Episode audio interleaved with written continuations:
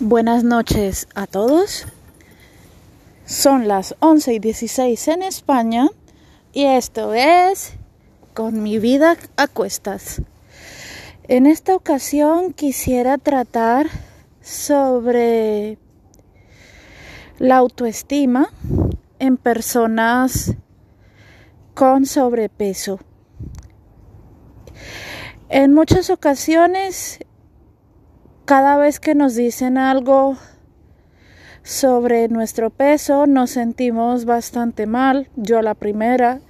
Durante toda mi vida, desde pequeñita, he sido una niña muy sana, muy comelona, de que incluso yo comía y y termina y seguía con la comida de mi padre Luego, posteriormente, a llegar aquí a España, igual también comía bastante.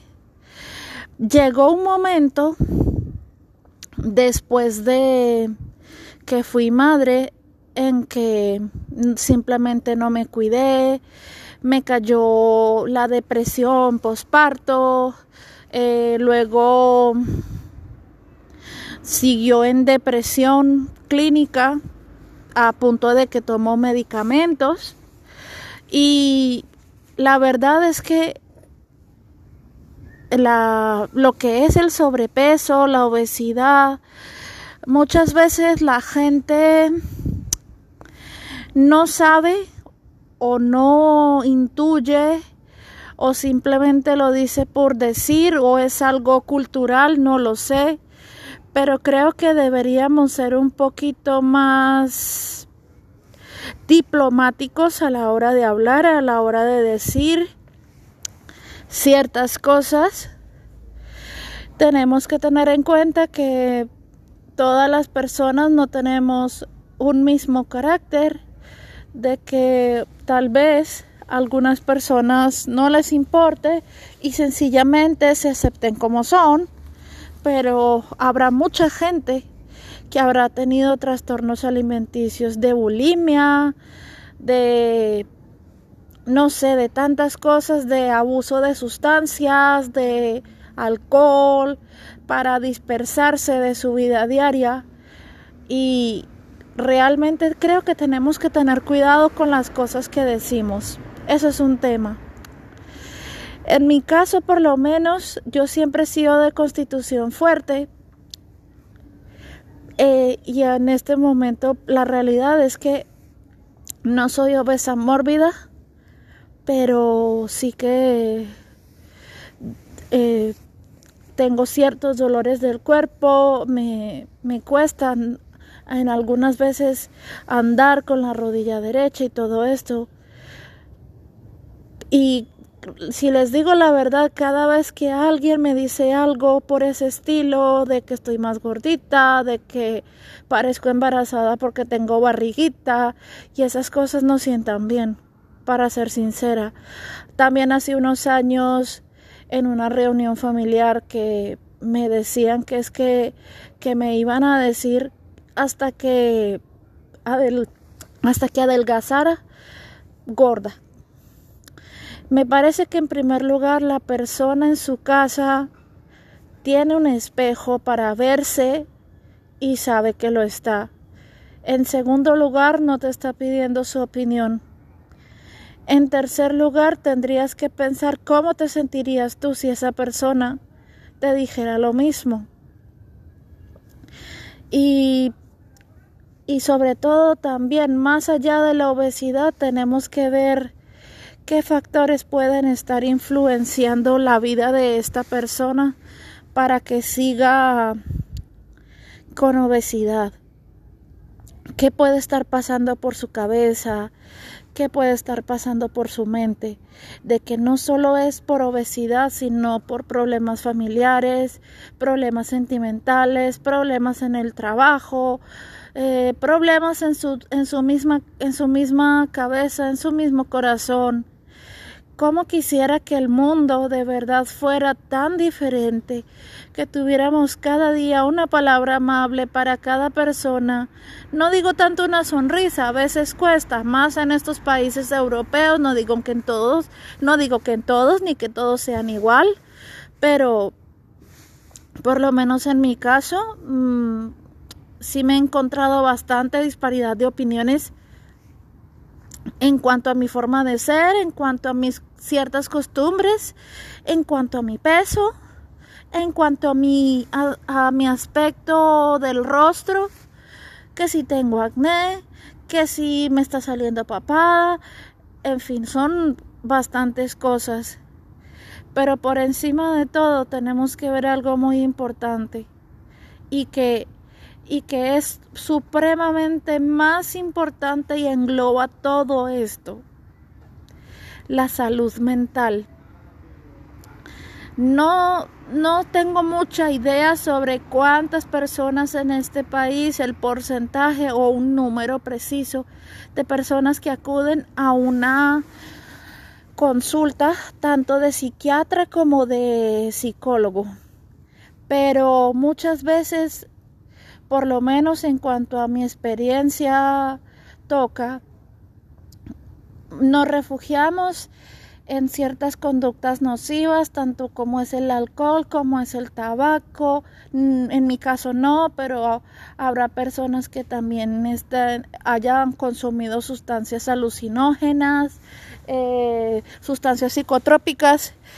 Y no digo que sea el caso de todos, pero yo pienso que cuando uno utiliza cualquier tipo de sustracción en su vida o cualquier tipo de escape, el que sea, comprar, eh, yo qué sé, teñirse el pelo compulsivamente, cortárselo, etcétera, etcétera, etcétera, es porque algo en nuestra vida falla.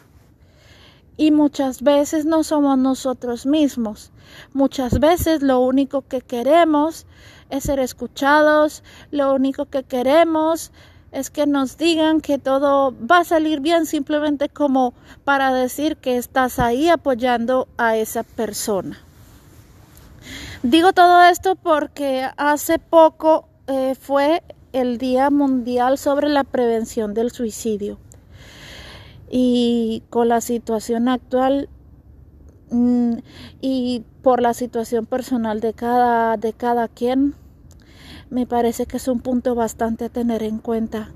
Y que muchas veces cuando alguna vez has acudido a terapia diciendo que lo has pensado, simplemente se limitan a lo mejor a mandarte algún tipo de medicamento. Pero más allá de eso, debería haber un mayor control, una mayor red de cobertura, de apoyo a la salud mental en todos los aspectos o grupos de apoyo, eh, barrios vecinales, o sea, grupos de apoyo vecinales. Son tantísimas cosas que se pudieran hacer. Cada vez que me levanto y, y abro mis ojos en mi situación, pienso que no me quiero levantar de la cama, que me quiero quedar en mi casa sin hacer nada, eh, simplemente yo que sé, viendo películas, viendo series, eh, simplemente comiendo dulces, comiendo helados, tomándome, qué sé yo, una botella de ron o de whisky, eso no todos los días, tengo que decirlo también, pero... Y todo eso porque desde hace muchísimo, muchísimo tiempo. Llevo em, como eh, pesando, llevo pesando en mi interior eh, la, mi personalidad que me hace ser eh, muy vulnerable, sobre todo muy inestable, eh, digamos que ahora estoy contenta, a los cinco minutos estoy triste, que tengo inestabilidad en cuanto a patrones emocionales, tengo fuerte dependencia o codependencia emocional, en fin, eh, dificultades en, en hacer amigos o, o conocidos o tengo miedo de la gente, la verdad, porque ya me he llevado tantísimas decepciones, es decir, como que la gente solo ve lo malo de ti, o solo ve que estás gordo, o solo ve que, que o que eres